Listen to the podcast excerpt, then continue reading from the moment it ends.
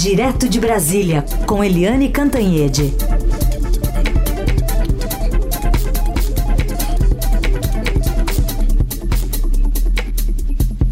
Oi, Eliane, bom dia. Bom dia, Raíssen, Carolina, ouvintes. Oi, Eliane, bom dia. Eu vou começar é, perguntando para você sobre essa decisão do, do presidente Jair Bolsonaro, que também está levantando questões pelos nossos ouvintes. A Maria Júlia, por exemplo, não está entendendo muito bem como é que o presidente é, faz um veto, né? Pelo menos indica que esse veto deva existir, né, parcialmente, querendo ou não, sobre a isenção fiscal das igrejas evangélicas, mas sugere a derrubada do próprio veto no Congresso. E aí a Maria Júlia pergunta: claro que tem algo por trás desse baile, mas ainda não consegui entender, Eliane. Oi, Maria Júlia, tudo bem? Uh, é, sabe por que, que é difícil entender? Porque tem três movimentos em jogo aí nessa história.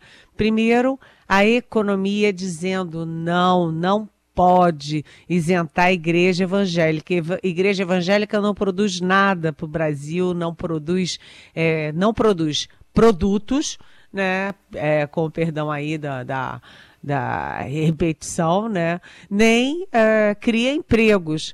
Então não é justo ter isenção. E além disso, as igrejas evangélicas são bilionárias, né? Entre as maiores fortunas do Brasil, cinco são de pastores evangélicos de igrejas que eh, são dissidência da Igreja Universal. Então, tem a Igreja Universal do Reino de Deus, a Igreja eh, Internacional da Graça de Deus, a Igreja não sei o que, não sei o que, e, e cinco desses pastores são, estão entre as maiores fortunas do Brasil. Isso é a parte econômica. Não, não pode né, perder ainda mais recursos para o país é, de impostos num momento como de pandemia. O segundo movimento é o movimento político, porque o presidente Jair Bolsonaro, é, às vésperas de ser candidato à presidência da República, ele se batizou na religião evangélica no Rio Jordão. Aliás, quem batizou ele foi o pastor Everaldo, que hoje está preso no Rio de Janeiro. E o presidente Bolsonaro tem é, os evangélicos é, na sua base parlamentar lá no Congresso. A bancada evangélica é muito forte e atuante a favor do presidente e na sua base eleitoral no Rio de Janeiro. Então, pesa aí a vontade do presidente de dizer: não, deixa para lá, deixa ele ser imposto, fecha os olhos para isso. E aí, como esses dois movimentos entraram em choque, entrou em ação um terceiro movimento que é jurídico. Então, a Casa Civil e a assessoria jurídica do Ministério da Economia deram a solução para o presidente. Olha, é, não pode é, é, sancionar o projeto como veio, porque senão o senhor vai ter aí a possibilidade de ser acusado de crime de responsabilidade. Então ficou assim. Maria Júlia, ouvintes, Carolina, Heissen, ficou assim. É, o presidente vetou o artigo 8, que isenta os templos de contribuição social sobre o lucro líquido, a CSLL, né? E também é, mais ele vetou o oitavo e sancionou o artigo nono, o artigo seguinte, que anula as autuações da Receita sobre remuneração dos pastores, pastores, líderes evangélicos, etc.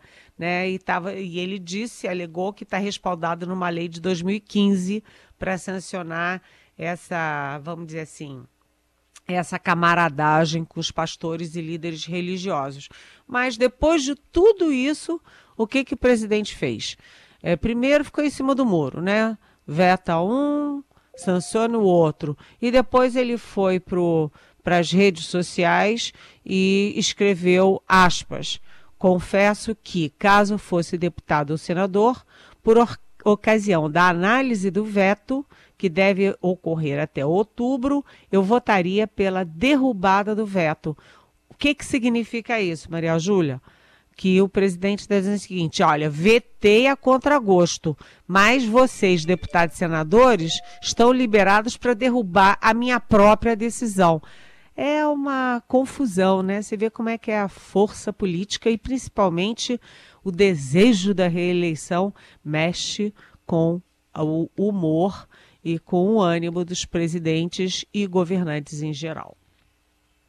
Aliás, tem uma reportagem já publicada no Estadão de hoje, da, aliás, de ontem, né, da Diana Tomazelli da, da Jussara Soares, é, quantificando né, o impacto desse perdão às igrejas, nessa emenda que foi apresentada pelo deputado Davi Soares, que é filho do R.R. Soares, né, do missionário, seria de quase 3 bilhões de reais sem o veto parcial.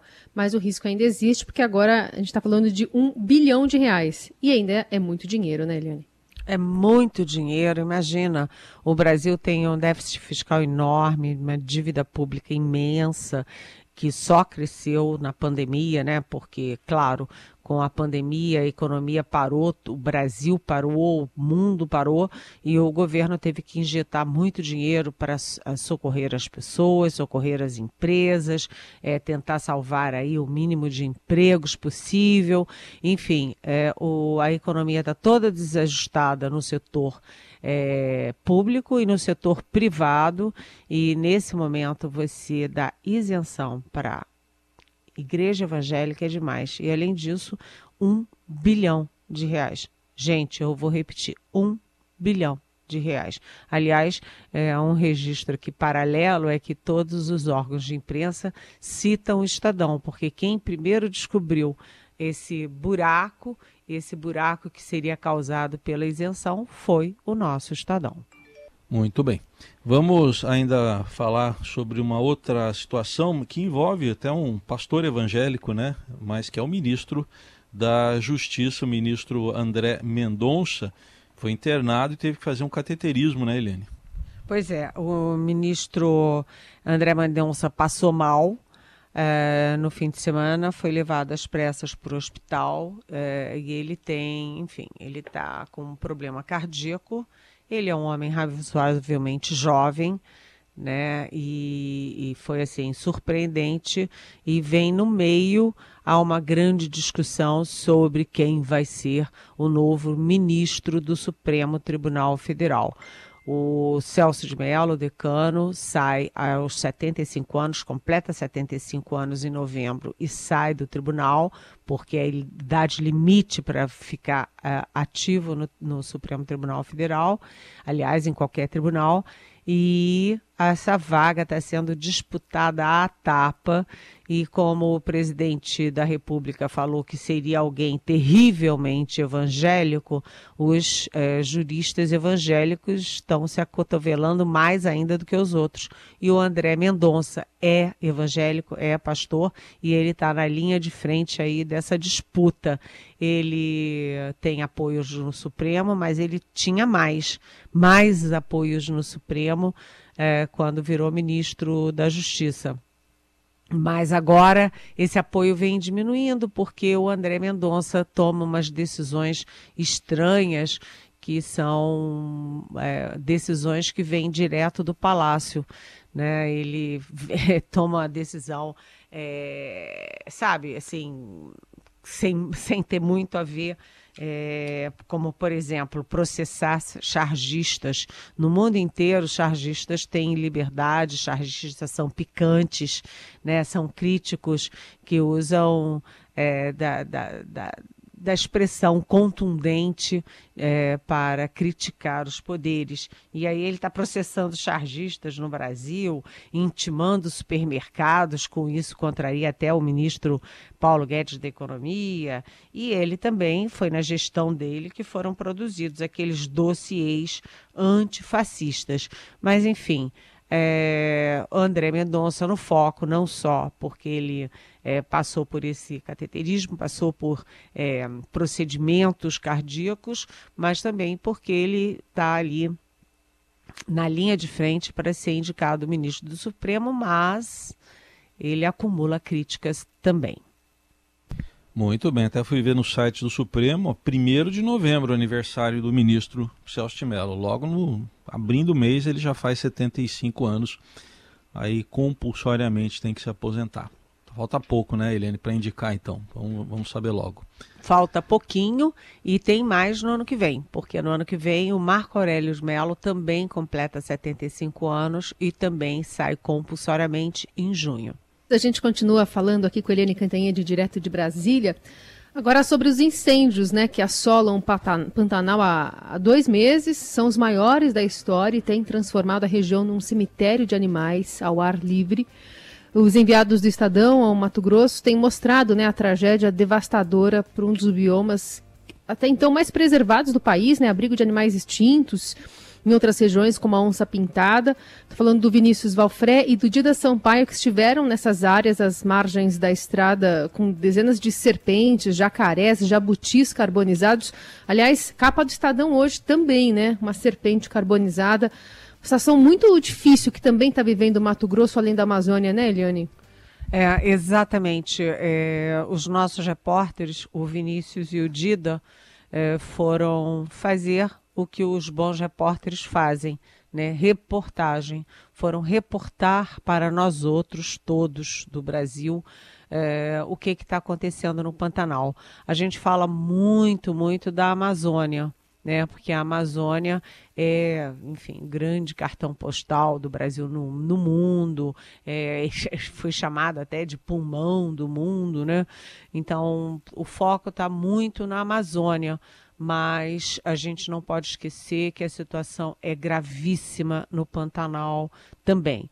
Na Amazônia é curioso porque o governo continua tentando negar o óbvio, né? tentando negar o que os satélites mostram, os cientistas mostram, o INPE mostra, enfim, todos os dados científicos confirmam.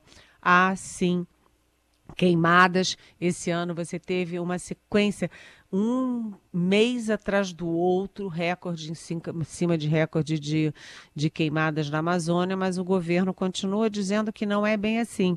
O vice-presidente Hamilton Mourão, que é o coordenador da, do, do, do, da Amazônia no governo, disse inclusive que quer sobrevoar a região para ver realmente o que está acontecendo. Mas eu acho que melhor do que ele pegar um aviãozinho sobre a Amazônia é olhar o que dizem os satélites, né? Os satélites são bastante confiáveis, vamos combinar. E, e enquanto a gente discute a Amazônia, o Pantanal está ardendo e é muito triste. O relato do Vinícius e do Dida é assim de chorar. Eu recebi ontem é, e-mail de uma, de uma colega jornalista é, que nem é do Estadão, é de outro órgão, dizendo que chorou com a reportagem, e é de chorar mesmo. Né? A onça é, pintada que fica cercada de fogo por todos os lados, ali diante de um rio, só que ela não é um animal de água. E aí, finalmente, ela é resgatada. Os nossos repórteres assistiram todo o resgate e ela com as patinhas todas queimadas. É, é, é assim, dá um arrepio na gente de dor, de tristeza. E, e você tá, eles viram várias cobras, jacarés, todos esturricados. Isso é um, sabe, é uma tristeza, porque estão sendo destruídos os, os, nossos patrimônios na. É, na, naquela, naquele bioma tão importante, tão particular, né? Que é um bioma que tem muita vegetação, mas ele é, ele é reconhecido principalmente pela, pelos habitantes que são os animais. Né? Então você vai no, no.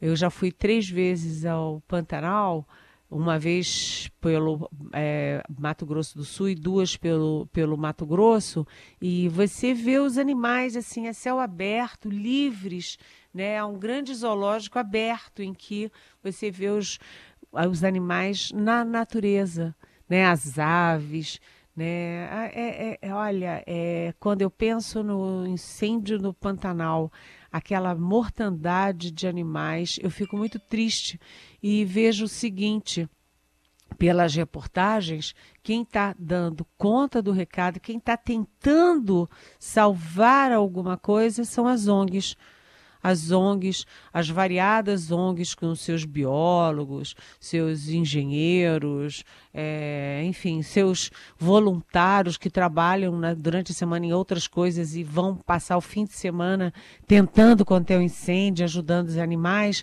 essas ONGs que são tão maltratadas pelo governo Bolsonaro, porque o Bolsonaro, eu sei lá porque ele tem uma implicância horrorosa com as ONGs. Eu acho que ele acha que ONG é sinônimo de esquerda e que todo mundo que está em ONG é de esquerda, portanto, é um inimigo dele.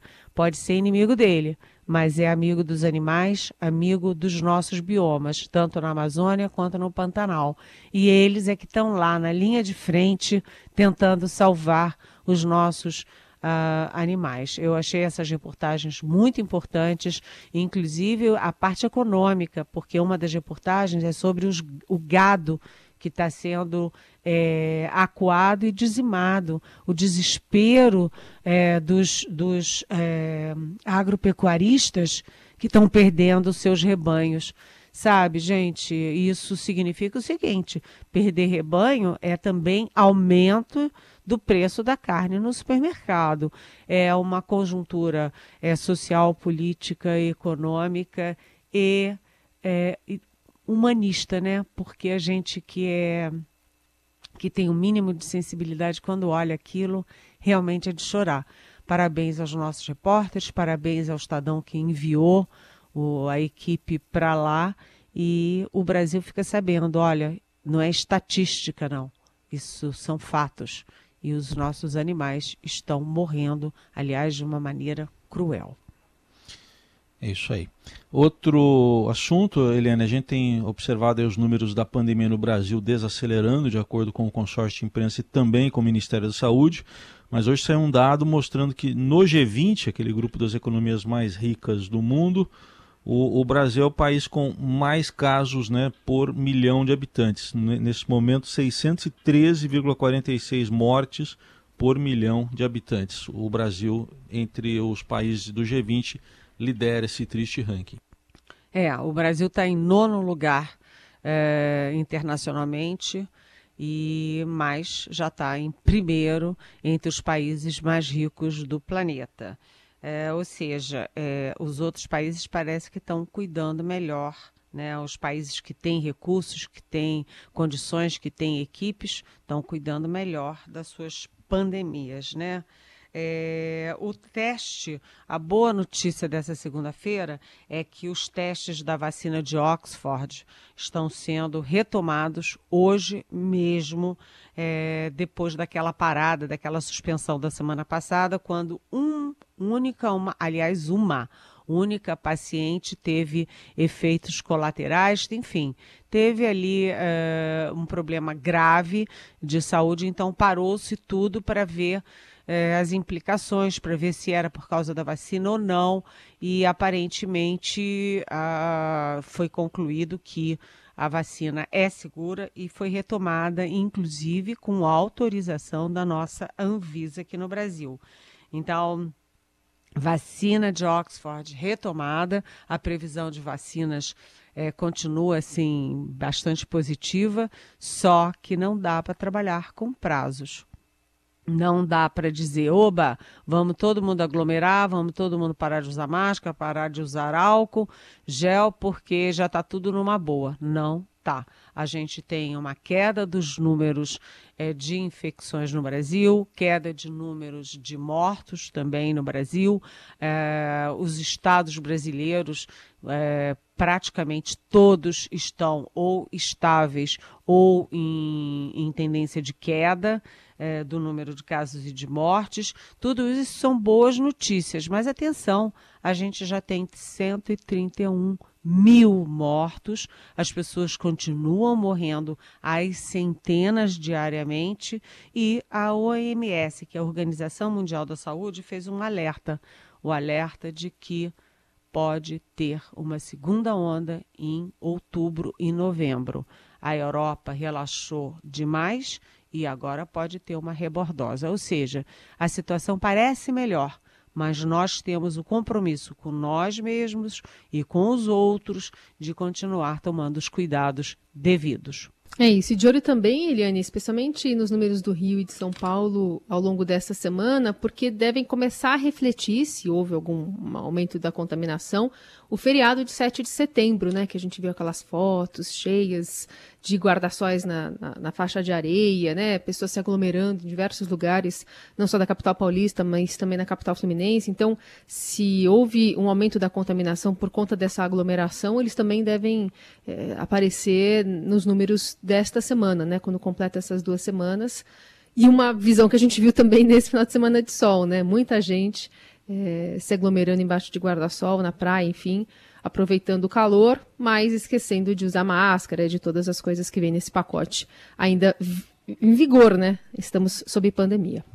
Exatamente, Carolina. E você sabe que é, os holofotes estão é, nas praias do Rio São Paulo, nos bares da Zona Sul do Rio de Janeiro, porque são, enfim, são muito é, representativos, porque são muito é, conhecidos, etc. Mas essa coisa da aglomeração e das festas está acontecendo em toda parte.